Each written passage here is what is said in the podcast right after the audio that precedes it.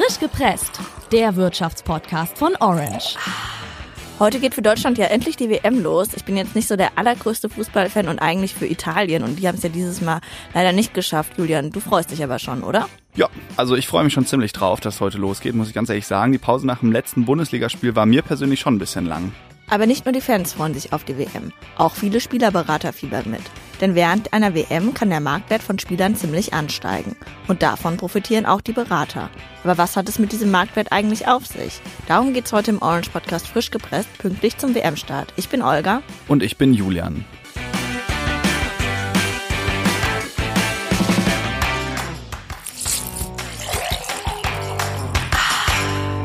Der Marktwert von Spielern soll angeben, wie viel ein Spieler wert ist, und zwar möglichst objektiv. Dabei gibt es verschiedene Faktoren, die diesen Marktwert beeinflussen können, und am wichtigsten ist dabei natürlich, wie gut ein Spieler spielt. Aber auch andere Aspekte spielen eine Rolle. Zum Beispiel haben jüngere Spieler einen höheren Marktwert, weil sie bessere Zukunftsperspektiven haben. Außerdem ist wichtig, ob sie gerade bei einem guten Verein spielen oder ob sie schon international gespielt haben, etwa in der Champions League. Der Transfermarkt funktioniert eigentlich wie ein normaler Markt. Nicht nur das Angebot, also der Spieler selbst beeinflusst den Preis, sondern auch die Nachfrageseite, also wie viel die Vereine bereit sind zu bezahlen. Beispiel, wenn es jetzt wenig gute Stürmer gibt, aber viele Vereine einen guten Stürmer brauchen, dann steigt der Preis für besonders begehrte Stürmer. Der Preis wird also von Angebot und Nachfrage bestimmt. Auch wichtig ist, wie viel Vereine in der Vergangenheit für den Spieler schon einmal bezahlt haben. Der französische Verein Paris Saint-Germain hat zum Beispiel im vergangenen Sommer den brasilianischen Stürmer Neymar für 222 Millionen Euro verpflichtet.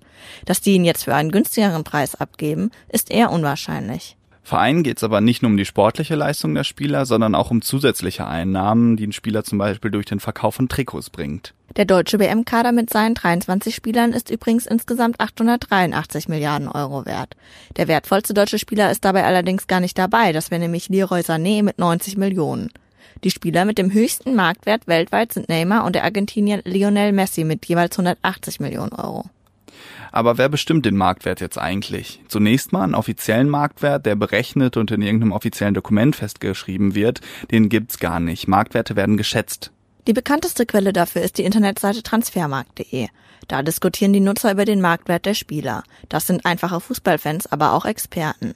Das Prinzip ist ein bisschen so wie bei Wikipedia. Jeder steuert sein Wissen dazu bei oder gibt seine Einschätzung ab. Am Ende wird das dann nochmal von einer Redaktion gecheckt, ob das, was rauskommt, auch realistisch ist. Trotzdem muss man vorsichtig sein, denn auch die Berater der Spieler können mitdiskutieren und den Marktwert ihrer Spieler nach oben treiben. Äh, das wollen sie, denn wenn die Spieler einen höheren Marktwert haben, kriegen diese auch ein höheres Gehalt und die Spielerberater verdienen mit. Die Provision der Berater hängt nämlich vom Jahresgehalt der Spieler ab. Das sind normalerweise so 10 bis 15 Prozent. Bei einem durchschnittlichen Bundesligagehalt von einer Million Euro wären das immerhin schon bis zu 150.000 Euro und das allein für einen Spieler. Aber die Ablösesumme muss nicht dem Marktwert entsprechen. Ein Beispiel. Cristiano Ronaldo hat laut transfermarkt.de einen Marktwert von 100 Millionen Euro. Trotzdem kann ihn für diesen Preis kein Verein der Welt kaufen, da in seinem Vertrag steht, dass er nur zum Preis von einer Milliarde Euro wechseln darf.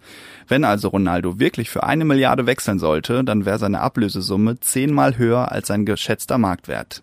Die Marktwerte von Spielern ändern sich im Laufe der Zeit. Das hängt stark mit den Erwartungen an die Entwicklung der Spieler zusammen. Also so ähnlich wie bei Aktien, also Anteilen von Unternehmen. Sieht es gut aus, haben die einen hohen Wert. Sieht es schlecht aus? Eher nicht. Bei so einer WM kann das ganz schnell gehen. Wenn zum Beispiel ein Spieler richtig gut spielt, den man jetzt vorher noch gar nicht so auf dem Schirm hatte, dann kann sein Marktwert ziemlich schnell steigen. Bei der vergangenen WM konnte man das zum Beispiel bei James Rodriguez sehen. Den kennt ihr vielleicht von Bayern München. Vor der WM hat er bei AS Monaco gespielt. Sein Marktwert lag damals laut Transfermarkt.de bei 35 Millionen Euro. Dann hatte die WM für Kolumbien gespielt, war damals auch richtig gut und war Torschützenkönig. Und nach der WM lag dann sein Marktwert bei 60 Millionen. Hat sich also fast verdoppelt. Was glaubst du, welcher Spieler wird diesmal so richtig durch die Decke gehen und seinen Marktwert steigern? Wer ist da dein Favorit? Antworte uns einfach bei WhatsApp und wir freuen uns wie immer auf deine Nachricht. Viel Spaß beim Fußball gucken und bis dann. Frisch gepresst, der Wirtschaftspodcast von Orange.